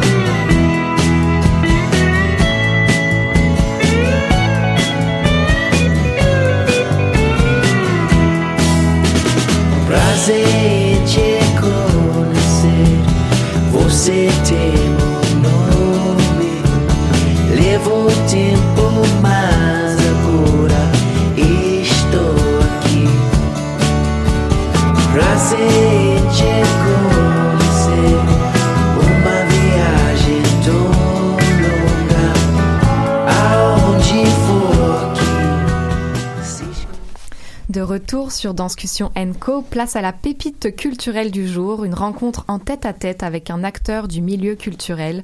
Aujourd'hui, j'ai le plaisir de recevoir Paul, Paul Landriot, directeur de la programmation du festival Plein Écran. Bonjour Paul. Bonjour. Merci beaucoup d'être avec nous. Alors, 6 millions de vues et 4 ans plus tard, le festival Plein Écran continue ses festivités pour sa quatrième édition, euh, qui a commencé le 15 janvier et qui se poursuit jusqu'au 25 janvier. Alors, où ça, me demanderez-vous? Eh bien, il s'agit du seul festival de court-métrage au monde se déroulant entièrement sur Facebook. C'est donc 43 films qui seront diffusés gratuitement sur le réseau social, certainement le plus influent au monde, à raison de 4 courts-métrages par jour disponibles pendant 24 heures. Est-ce que c'est un bon résumé? C'est très bien. On va vous engager, je pense, comme porte-parole. Alors, pour commencer en quelques mots, euh, j'aimerais euh, en savoir un petit peu plus sur toi, Paul Landriot. Quel est ton profil, ton parcours? Es-tu de l'aventure de plein écran depuis le début aussi? Euh, oui, tout à fait. En fait, c'est Patrice Liberté Qui est cinéaste, qui a eu l'idée originalement de faire quelque chose euh, avec Facebook, euh, avec les courts-métrages, euh, parce que la vie d'un court-métrage, en comparaison d'un long, c'est quand même relativement court. Après environ une tournée d'un an, un an et demi en festival, la plupart du temps, il y a comme plus d'autres avenues possibles pour le court-métrage. Euh, donc, Patrice a, il a contacté quelques collègues, il m'a contacté euh, pour qu'on brainstorm et puis qu'on euh, arrive finalement à cette idée de proposer une espèce de formule euh, festival, mais complètement virtuelle. Euh, et on s'est dit qu'on allait prendre le taureau par les cornes et euh, mettre ça directement sur Facebook, euh, qui est, euh, oui, la plateforme la plus euh, populaire au monde. Oui, c'est- quand même euh, audacieux de votre part de, de choisir euh, Facebook. Alors, euh, quel est l'objectif de, de plein écran? Et, et comment on gagne l'appui de Facebook? Est-ce qu'en fait, vous avez eu un appui? Euh, oui, dès le départ, en fait, Facebook ont été intéressés. On, on, on a pris une chance. On a on a envoyé un courriel à info at facebook.com. Et euh, oui, et tout simplement, et on a eu une réponse. Et puis eux, ils nous aident. euh, c'est plutôt au niveau technique. Ça, ça va très très vite les technologies des médias sociaux. Donc, à chaque édition, on a comme des nouveaux jouets, des nouveaux trucs qu'on peut essayer euh, avec la plateforme Facebook. Et nous, en fait, c'était vraiment l'idée de démocratiser le court métrage, de montrer ce qui se fait de, de bon au Québec. Le- le- le- pour- pourquoi notre festival s'appelle Plein Écran avec des S au pluriel, en fait, c'est parce qu'on veut montrer la, multiplicité des formes et des plateformes. Donc, on veut être sur tout- toutes sortes d'écrans et on veut montrer vraiment tout ce qui se fait au Québec, que ce soit du documentaire, fiction, drame, expérimental, tout ça. Donc, euh, c'est un peu ça l'idée, c'est de rendre euh, le cinéma accessible à tout le monde, euh, même ceux qui sont pas dans les grands centres, en fait, parce qu'on a un peu le réflexe, de, penser à soi-même, à, à ceux qui sont dans les métropoles, puis se dire, bon, ça va, il y a le FNC en octobre, il y a Fantasia en juillet, c'est assez, c'est correct. Mais en fait, euh, moi, j'ai la ville de Québec, euh, qui est quand même, une relativement grande ville aussi. Et euh, déjà, c'est une ville qui a des cinémas, mais il y a quand même une immense population qui n'a pas nécessairement accès facilement à ses œuvres. Donc, nous, c'est une façon d'aller chercher le public puis de lui proposer du cinéma de qualité. Parce que finalement, euh, presque tout le monde aujourd'hui a Facebook. Enfin, peut-être que là, les jeunes, euh, les plus jeunes me, me diraient non. Moi, euh, Facebook euh, s'est rendu euh, complètement euh, démodé. Mhm. Est-ce que finalement, on rejoint tous les publics? Euh, ben, c'est-à-dire que c'est une très grande plateforme. Euh, puis c'est sûr que nous, on veut aussi aller au-delà de euh, l'espèce de stunt publicitaire de on est sur Facebook. C'est pour ça que depuis deux ans déjà, on met des courts-métrages en salle aussi. On fait des jumelages avec des longs-métrages au Cinéma du Parc, Beaubien et Musée. Et euh, on est en train de développer aussi une autre, euh, un autre projet, un autre volet en fait de notre euh, mission, qui est vraiment simplement de, promouvoir le court-métrage et le cinéma québécois en général. Euh, donc, effectivement, on aimerait ça un peu s'affranchir de, Facebook dans un sens, mais c'est aussi ça qui a fait notre plus grande force. C'est ça qui, fait qu'on a entendu parler de nous. C'est pour ça que je suis invité ici aujourd'hui. Donc, on profite un peu de, de, cette plateforme-là pour justement faire passer le mot qu'il y a des excellents films qui se font ici. Alors, tu es directeur de la programmation, tu as dû voir un sacré gros paquet de films. Euh, alors déjà, qui peut soumettre un film? Est-ce que c'est n'importe qui, euh, de n'importe où? Et comment se fait la sélection À partir de quels critères? Euh, ben, pour le moment, on n'accepte que des films québécois et français. Euh, Peut-être éventuellement, on va euh, agrandir la sélection, mais bon, il y, a- plusieurs facteurs qui fait que pour l'instant, on, on se concentre sur le Québec et la France. Euh, N'importe quel cinéaste peut nous envoyer une œuvre de moins de 30 minutes, de tout style différent, tout budget, toute langue, tout euh, thème, il n'y a aucun problème. Euh, et euh, on a un formulaire euh, sur notre site web plein-écran.com ou sur notre page Facebook. Là, évidemment, bon, la, quatrième édition est en cours, donc euh, la, période de sélection est finie pour cette année. Mais euh, on fera un appel de films l'été prochain. Et euh, c'est ça, chaque année, moi aussi, je parcours les, d'autres festivals pour justement être euh, à la recherche un peu, puis rester à l'affût de qu'est-ce qui est nouveau, qu'est-ce qui est bon, euh, qu'est-ce qui peut me surprendre aussi. Alors, euh, cette année euh, 2020, est-ce qu'il y a un thème ou quelque chose qui ressort particulièrement dans, cette programmation, que j'imagine quand même très vaste Euh, Comment on fait pour avoir accès aussi au- à ces films? Euh, il y a comme plusieurs euh, questions dans, ta question. Euh, pour avoir accès au film, c'est très facile. Il suffit d'aller sur la page Facebook, c'est gratuit. Les gens peuvent cliquer sur j'aime pour être sûr de pas manquer les, alertes. Tous les tous les dans la nuit en fait à 2 heures du matin, il y a quatre nouveaux films qui prennent l'affiche, quatre qui disparaissent. Donc comme n'importe quelle vidéo sur Facebook, que d'une page de nouvelles ou d'une page de blagues, vous avez c'est ça quatre nouveaux vidéos que vous pouvez appuyer sur play. Et puis que ce soit son cellulaire, son iPad, moi j'ai une application aussi euh, Facebook sur ma- mon Apple TV là, chez nous, euh, de- sur ma télé. Donc, euh, ça permet de voir les films ça, dans des bonnes conditions. C'était quoi ton question? Qu'est-ce que, les tendances En un fait, je peu? me demandais s'il y avait une tendance, ouais. ou Oui, c'est ça. Ben, nous, notre, on, on n'essaie pas vraiment. de- quand je fais une programmation, en fait, je sais pas exactement ce que ça va donner. Je, je pars pas vraiment qu'un tellement un objectif, outre le fait de vouloir montrer le meilleur du cinéma et de montrer un cinéma pluriel. Euh, et là, on est très content cette année. On a vraiment toutes sortes de, trucs. Euh, on a notamment une programmation paritaire homme-femme, euh, grosso modo, parce que bon, c'est 43 films, fait que c'est pas exactement 50%, mais une programmation paritaire. Et c'était pas nécessairement un objectif, mais c'est simplement le reflet qu'il y a une relève euh, de réalisatrices absolument incroyables au Québec et en France. Donc, ça, on est très content. Euh, autre tendance aussi qui est pas nécessairement voulue, mais on a beaucoup de films de région cette année. Euh, donc beaucoup de films euh, qui ont été tournés ailleurs, à Thetford Mines, à Québec, euh, euh, même euh, on a aussi Brotherhood, qui est bon évidemment le court métrage sur toutes les lèvres là, de Myriam Joubert qui a été tourné en Tunisie, qui est en nomination pour un Oscar en ce moment. Ça, ça va jouer lundi. Donc c'est vraiment comme ben, c'est le reflet un peu de notre société aussi. On a une société multiculturelle qui s'intéresse à l'autre, qui voyage, qui est curieuse, qui est une espèce de melting pot de toutes sortes de cultures également, euh, que ce soit américaine, européenne ou les Premières Nations. Donc forcément, ça se reflète aussi dans ce que les gens ont envie de dire, dans ce que les cinéastes euh, vont nous proposer. Il me semble aussi qu'il y a une série de podcasts euh, coproduits par Le Voir. Est-ce que tu peux nous en dire plus euh, Oui, euh, tout à fait. Une nouveauté cette année, c'est des entretiens de 15 à 20 minutes avec euh, certaines des équipes des- des films, ceux qui étaient disponibles, euh, pour un peu euh, aller au-delà de... Ben, une fois qu'on a vu les films, euh, c'est une façon de, de justement s'intéresser à la production du film, au contexte, aux idées peut-être, euh, et peut-être même de, si on est un jeune cinéaste ou on est en cinéma, ça peut être inspirant justement de, de savoir un peu comment, est, comment la soupe est-elle faite?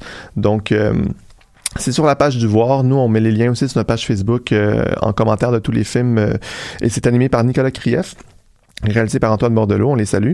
Et euh, cette euh, balado-là sera disponible pour toujours, tandis que les films expirent, euh, parce que le but aussi, c'est de créer le, le désir un peu comme un vrai festival, c'est-à-dire que si on manque une journée, eh bien, on a manqué la journée. Euh, mais les balados, elles, restent disponibles en tout temps. Et donc, euh, comme pour tout festival, il y a- évidemment une remise des prix, Oui. euh, avec euh, aussi le prix du public, qui, Oui. je crois, se mesure au nombre de partages d'un film. Tout à fait. Donc, c'est aussi simple qu'il faut se connecter sur Facebook. Si on voit un film qu'on aime beaucoup, qu'on apprécie et qu'on veut lui donner un vote, on partage sur notre propre page. Et nous, on a un outil. par exemple, si quelqu'un partage plusieurs fois pour essayer de tricher, on a un outil qui calcule les partages uniques, en tout cas. Donc, euh, à la fin de à la fin du festival, on va comptabiliser le film qui a le plus de partages. Va se euh, et, le prix, je crois que pour le prix du public, c'est 1000 dollars en argent, euh, accompagné de 5000 dollars en service, quelque chose comme ça. Mhm. Et euh, pour euh, les autres prix, donc, il y a un jury euh, Oui, qui... on, on a deux jurys en fait. On a un jury pro et un jury étudiant, euh, puis également un jury pour la section française. Et euh, sais, on remet plus de 36 000 dollars en prix argent et services avec plusieurs partenaires. On les remercie beaucoup. Et le jury, ça, est complètement indépendant. Cette année, c'est bon l'auteur, metteur en scène, comédien, etc.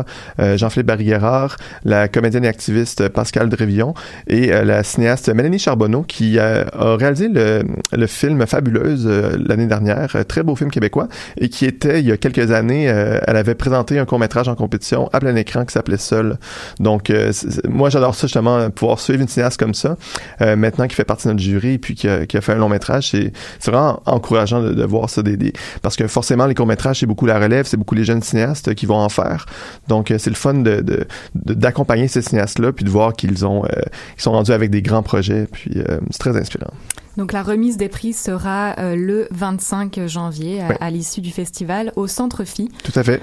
Euh, en fin de journée, je crois, euh, 17h30. euh. Oui, c'est ça. On, fait d'abord une classe de maître avec Chloé Robichaud, Centre Phi, ce qui était, euh, c'est tout ça est gratuit. Euh, il suffit juste de réserver une place parce que bon, le Centre Phi a des euh, places euh, limitées euh, quand même.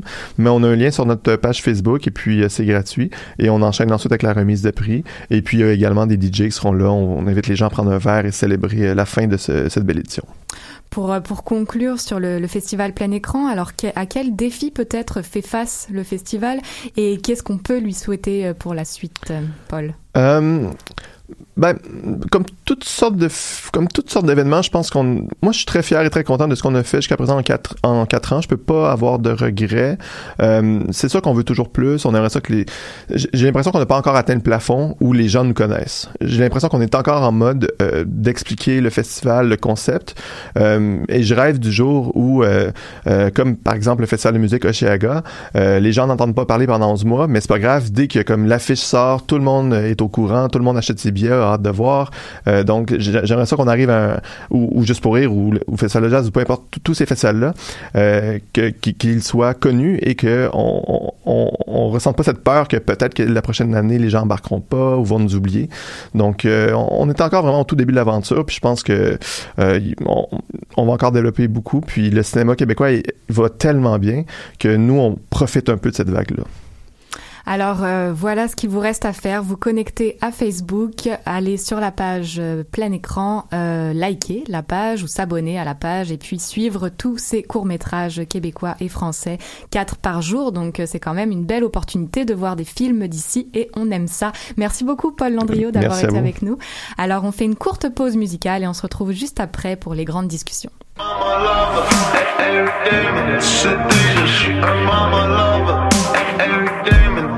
Toujours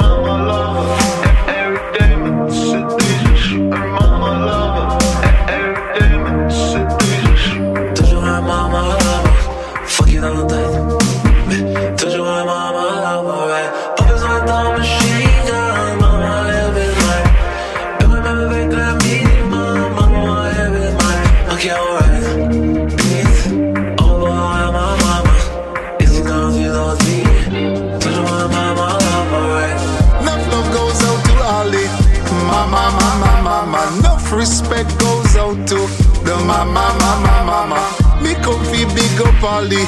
Mama, mama, mama. Make sure you have love for your mama, mama, mama. Give thanks to Jah for all of the mama, mama, mama. I wish you were around so I can love you, love you, love you. Wish you were around so I can kiss you, kiss you, kiss you. De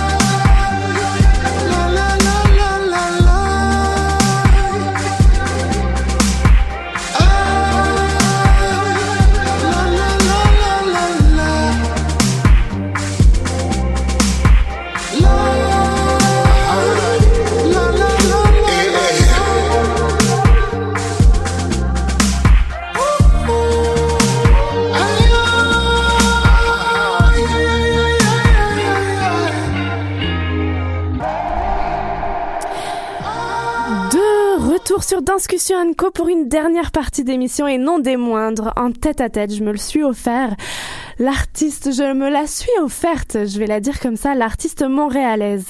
Chorégraphe, directrice artistique, interprète, femme d'affaires derrière les entreprises d'action culturelle des âmes et Rodney Désir Création. Rodney Désir nous fait le plaisir d'être avec nous. Bonjour ma chère Rodney. Alors on salue, on salue, euh, attends je vais te mettre en onde surtout. La communauté. On salue ta communauté Facebook qui est avec nous aussi. Alors Oui. en 2013, ici même, nous assistions à l'éclosion de ton projet Boat, une œuvre qui a pris une telle ampleur, un tel rayonnement que sept années plus tard, nous avons le privilège de te recevoir pour parler de ton dernier Boat, Boat Trail Rétrospect, l'ultime et huitième recréation de l'œuvre originale avec autour de toi des projections vidéo et qui sera présentée du 13 au 22 février prochain à l'espace libre. Alors en initiant cette création il y a sept ans, aurais-tu imaginé une telle aventure L'avais-tu planifiée L'avais-tu espérée? Euh, je l'avais pas planifié. Et euh, si on m'avait dit que ça allait être un aussi long périple, j'aurais dit non. Honnêtement, euh, pas parce que j'ai j'ai pas envie, vraiment parce que c'est ça a été tout un parcours avec autant de développement, autant de voyages, autant de récolte d'informations et euh, ben c'est vraiment un projet de vie Sept ans, c'est c'est c'est ben de 2012 jusqu'à 2020, on est huit ans en fait, huit Huit ans ans plus même, tard. ouais. Euh, J'ai pas vu le temps passer, mais euh, nous voici avec Beau Trait de rétrospect. On parlait de Boat, première pièce. Pour replacer nos, nos auditeurs, en décembre 2015, tu démarrais le Boat Trail, un projet chorégraphique et web documentaire international, retraçant l'héritage rythmique et de résistance marquant des peuples africains et afro-descendants. Tu réveillais alors et valorisais les mémoires et l'apport des peuples d'ascendance africaine à la diversité culturelle des sociétés contemporaines euh, du monde. Une forte valorisation, je vais le dire, du patrimoine immatériel qui t'a valu la reconnaissance du projet La route de l'esclave UNESCO. Mhm. Puis on peut aussi Bravo. souligner en fait qu'on est actuellement dans la décennie de reconnaissance des peuples d'ascendance africaine jusqu'en 2024 si je ne me trompe pas, euh, 2023-2024. Donc il nous reste encore comme quatre ans pour euh, voilà, pour poser beaucoup d'actions concrètes qui peuvent se poursuivre encore euh, par la suite, mais c'est aussi une initiative que j'ai bâtie dans cette dynamique-là. Et donc Boat Trail Rétrospect, qui arrive là dans quelques jours, quelques semaines, est un spectacle chorégraphique documentaire en deux temps et à quatre corps physiques, une danseuse, deux musiciens et un écran immersif de projet numérique. J'entends évidemment rétrospect, rétrospective, et tu me diras si je me trompe là-dessus. Puis quand je pense à ça, je pense à faire des choix. Il faut faire des choix pour présenter une rétrospective. Oui. Alors lesquels? Et qu'est-ce que tu vas nous présenter à Montréal? Et est-ce que ça va aussi être présenté partout dans le monde, là où tu as exploré euh, toutes ces années? Ben en fait, ce qui est intéressant de savoir, c'est que partant de l'œuvre Boat, un solo, la, formule de Boat, c'est toujours un solo, donc mon corps dans l'espace en tant que chorégraphe, mais aussi comme interprète, et accompagné de un, un à plusieurs musiciens.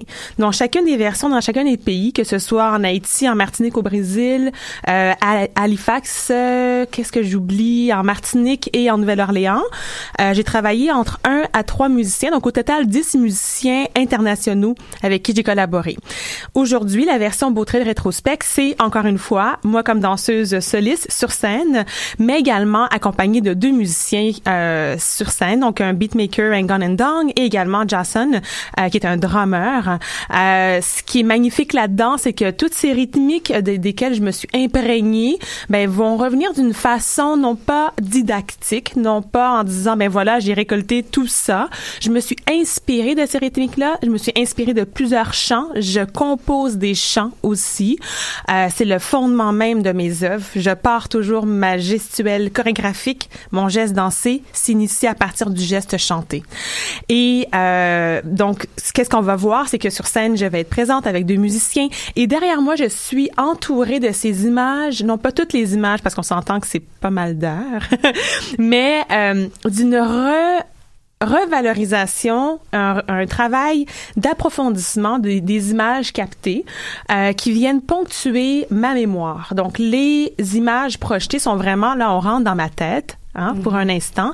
Et je vous dirais que c'est vraiment le spectacle le plus intime, euh, donc qui, qui, qui vous permet d'avoir accès à qui je suis aussi. Oui, raconter cette histoire, mais c'est en deux pans. Je raconte une histoire passée, ancestrale, historique, mais en même temps, je vous donne accès à mon, mon intelligence émotionnelle, à qui je suis profondément dans ce parcours, qui a été renié dans ce parcours-là, et qu'est-ce que j'ai dû traverser émotivement pour arriver à récolter et à et à retraduire les témoignages qui m'ont été transmis parce qu'on parle bien sûr de près de, de, de 120 personnes et sinon plus au niveau international. Donc mon corps devient vraiment un canal Mhm. et recevoir autant d'informations vibrantes, ça transforme un corps, ça transforme une personne et je me suis dit que de garder tout ça pour moi, ce serait un peu égoïste, mais euh, qui était important aussi de, de, de transmettre aux gens à quel point ça se fait pas sur un claquement de doigts et que c'est pas tout beau, tout clair, euh, les images sont toutes magnifiques, polies, euh, et là on fait clic-clic. Non, non, il y a, il y a vraiment un chamboulement intérieur lorsqu'on décide de, de, ou quand on est choisi, en tout cas quand on décide de, de partir dans un beau trail. Mhm. Ouais. Je te sens comme, comme un canal et je me souviens de parler de toi comme une passeuse d'histoire, une Mm. passeuse de mémoire aussi en 2013 et, et par la suite puisque j'ai suivi ta carrière. Euh, Est-ce que tu sens que ce projet est d'autant plus un devoir de passage de mémoire et, et, et alors t'atterris à Montréal? Euh, quelle, quelle conscientisation, quelle, qu'est-ce que tu veux porter en, en déposant cette ultime pierre? Hmm. Ça a été une grande question et sincèrement, je me suis dit, OK, qu'est-ce que j'ai à dire pour cette huitième pièce-là? Est-ce que je veux la faire? Est-ce que, je- est-ce que vraiment il, faut que je la fasse? Et euh, en d'autres mots, ce que je pourrais dire, c'est que pour moi, le beau trait rétrospect, c'est de poser une lumière, mais une lumière extrêmement positive euh, sur cette histoire. Oui, c'est c'est lourd, c'est c'est c'est ardu, ça fait mal que d'approfondir l'histoire afrodescendante qui est une histoire universelle, mais euh, je crois profondément qu'il y a tellement de lumière. Comment est-ce possible que autant de rythmiques sont nés, autant de danses sont nés, autant de chants sont nés, autant de legs ancestraux continuent de se recréer au moment où on se parle, alors que ça a été créé dans des conditions extrêmement atroces pour la plupart d'entre eux et d'entre elles. Donc, c'est des mouvements de résistance. Comment est-ce possible? Ben, il faut une lumière, mais incroyable. Et moi, c'est ça finalement. C'est ça, je me suis dit, et si on devenait lumière un instant, et si nous sommes lumière, euh, qu'est-ce qu'on a à transmettre? Et comment est-ce qu'on peut parler de résistance d'une manière, en fait, très lumineuse, parce que c'est ça aussi, la résistance. Donc, c'est ça le beau trait de rétrospect. Euh, ce qui est intéressant également, c'est que euh, les gens, ben, ils vont avoir une expérience de 75 minutes, euh, chorégraphique, documentaire. Euh, moi, il y a des moments aussi, même en tant qu'interprète, que je, en dansant, les larmes me sont montées aux yeux parce que je touche en moi des espaces intimes, mais je, je donne aussi accès et les musiciens les comprennent rapidement. Donc là, toute cette composition plus l'image, c'est un, c'est un, c'est un cumul qui, qui, qui, qui va prendre un peu de temps pour certaines personnes à digérer, mais je, je, je crois profondément que l'art est un pouvoir et que si on, on prend le temps justement de se rapprocher de, de ces messages-là, ben, peut-être qu'on va devenir... euh, on, on, on va réussir à, à ouvrir le cœur de plusieurs personnes. en 2013, tu signais cette œuvre Coup de poing qui, qui a ouvert toutes ses portes après. Tu parlais, et je t'entends encore aujourd'hui parler de la résistance comme une nécessité de la société, une nécessité pour vivre. Euh, en 2020, avec cette ultime euh, aventure, est-ce que après huit années de traverser des frontières, de rencontrer autant de monde, est-ce que la résistance a une autre saveur, a une conviction encore plus forte, à, à, quelle est, quelle est cette réflexion huit années après sur, sur ce, cette force? Euh, de la résistance? Est-ce qu'elle est toujours autant nécessaire, voire plus? Euh, et on, on ouvre une année, donc on peut, on peut voir le futur. ben, c- ce que je trouve beau, euh, c'est que pour moi, le, le- le mot résistance, c'est c'est adouci. Euh, mais il y a une, en fait, le mot résistance dans sa force, c'est défini et la force elle-même, c'est défini. Je pense qu'au début de mon parcours, j'étais beaucoup à la résistance, euh, cette espèce de feu, mais c'est ce feu qui peut souvent être une pierre euh, qu'on qu'on voit beaucoup au front avec bon toutes ces images là, de, de, de guerre et euh, l'image très négative souvent qu'on a. Et aujourd'hui, il y a quelque chose de très pacifique en moi qui s'installe. Donc, cette résistance dans le silence, mais qui est extrêmement puissant. Cette résistance comme un volcan. Euh, cette résistance co- comme, voilà, d'être debout, tout simplement, euh, peut avoir encore plus de force parfois que de, de s'exprimer par la voix euh, sans arrêt. La force du geste, la force stratégique de, de- du regard, euh, du corps, du corps. Et, et c'était fond de revenir à la simplicité même que, que d'être debout. Hein? Euh, donc pour moi c'est rendu, je suis rendue là, mais j'ai pas encore fini ma définition de la résistance. Je pense que c'est un, c'est un parcours de vie finalement. Euh, je la trouve totalement nécessaire et je crois que d'autant plus qu'on est dans une époque, dans une ère où les gens connectent de moins en moins avec leur corps et sont devant le numérique. Le numérique est un magnifique outil, mais peut aussi être un piège. Donc, euh, ce qui est intéressant d'ailleurs, c'est que dans le spectacle, euh, il y a une expérience numérique qu'on vous propose. Il y a une, une, une application qui est développée par Ingrid Ingrid et, et on, on contourne la technologie pour emmener les gens, pour les ramener à leur corps et à se connecter avec les autres. J'en dis pas plus, mais euh, c'est ce qui va justement euh, faire partie aussi du spectacle. Donc les gens souvent vont se dire une application, bébé bébé, j'ai hâte de jouer à quelque chose, mais non, on, on prend un autre chemin. On prend un autre chemin volontairement. Est-ce qu'il y a eu des, des défis auxquels tu as été confronté durant ces, ces huit années? Est-ce qu'il y a eu des enjeux très très forts ou peut-être un que tu pourrais soulever? euh, à quoi tu as été confronté? euh, si on parle de rétrospective, évidemment, il y a peut-être des petites pierres qui bloquent sur le chemin? Il y en a, je dirais en fait que les, il y a beaucoup plus de difficultés qui se sont présentées sur mon chemin que de portes ouvertes. Et euh, plus les difficultés se présentaient, plus le nombre de portes euh, se rétrécissait, mais c'est les bonnes portes qui Mhm. s'ouvraient.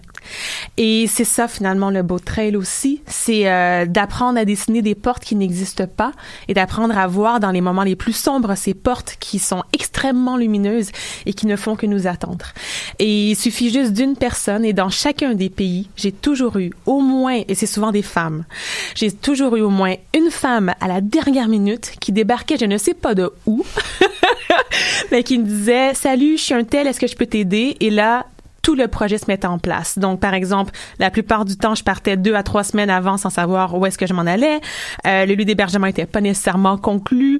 Euh, le musicien ou la musicienne, euh, j'avais aucune idée avec qui j'allais travailler. Au Mexique, je suis arrivée le jour même, puis là, oups, changement de musicien. Ça a pris deux, trois jours avant d'en- trouver un. Même chose pour Halifax. Euh, tous les pays, finalement, tout, tout se construit, se redéconstruit, se reco- reconstruit à chaque seconde.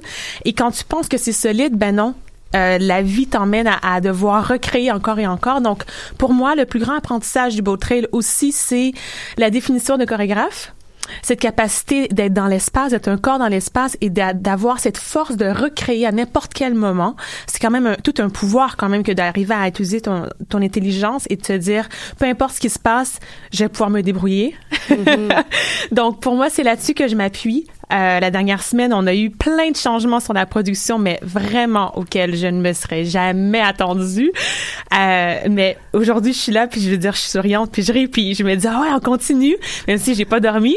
Euh, donc, c'est ça aussi. Je pense que voilà, l'artiste a cette intelligence et euh, comment est-ce qu'on peut l'utiliser dans le quotidien et comment la société aussi peut en prendre connaissance pour finalement peut-être élever un- aussi le discours sur euh, les artistes. Mhm.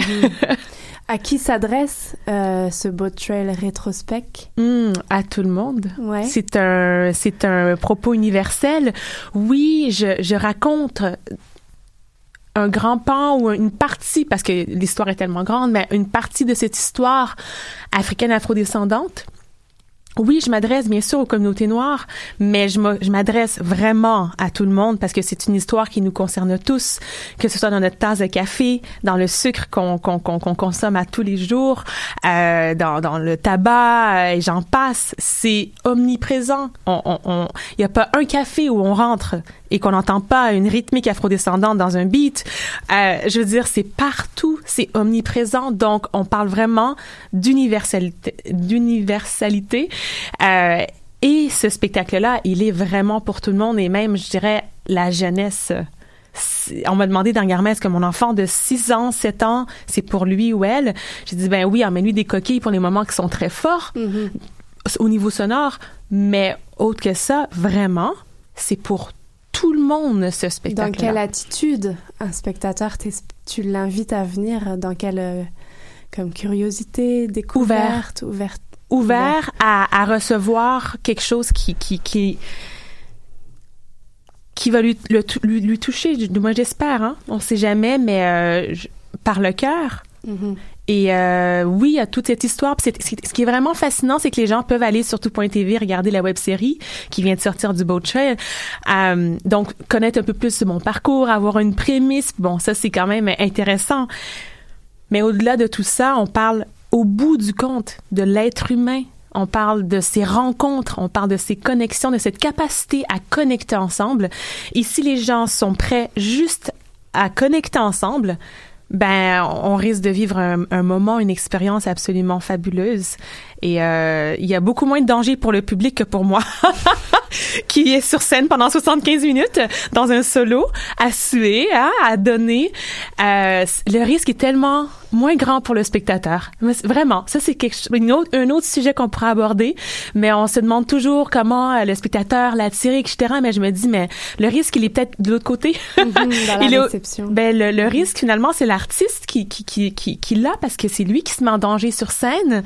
Euh, puis je, je, je, vous, je vous fais un cadeau, je vous offre ce cadeau de de- d'avoir accès finalement à, à cet épisode qui se passe sur scène chorégraphique et en- dans, un- dans le vrai, dans le corps. Euh, pas par Facebook, pas par Instagram, pas par euh, une vidéo qui est bien placée, toute polie. Non, je suis sur scène, je suis. euh, Il y a la musique, il y a la lumière, il fait chaud, on vit quelque chose, on respire le même air. ça, ça c'est vrai. C'est vrai, ça. Donc, euh, c'est ça finalement, c'est tout ça. C'est une expérience et mon spectacle. on assistera à la première mondiale. On aura cette chance-là à Montréal. Est-ce qu'il y a un désir de, de retourner avec cette œuvre à la Hmm. rencontre de toutes ces personnes que tu as croisées, euh, de tous ces territoires aussi? Est-ce que est-ce que tu as ce désir-là? Est-ce que c'est prévu de te retrouver à travers le monde avec euh, ce, ce huitième et ultime projet? Mon plus grand souhait, puis ça, je pense que c'est la petite chose dans mon cœur que je me dis si j'accomplis pas ça et que je meurs avant. euh, j'ai vraiment ce souhait de retourner voir tout le monde que j'ai rencontré. Je, je le, je fais ce deuil que ce sera peut-être pas possible de revoir tout le monde, mais euh, j'ai tellement reçu que mon souhait de pouvoir retourner avec la documentation à la fois documentaire mais également chorégraphique de pouvoir remonter sur scène mais il y a quelque chose que les Montréalais euh, ont pas eu accès aussi c'est que chacune des œuvres présentées dans chacun des territoires était différente et c'est seulement les gens en Martinique qui ont eu la version martiniquaise, au Brésil Mm. qui ont eu la version du Brésil. Et je fais le choix volontaire de ne pas refaire ces œuvres-là ailleurs.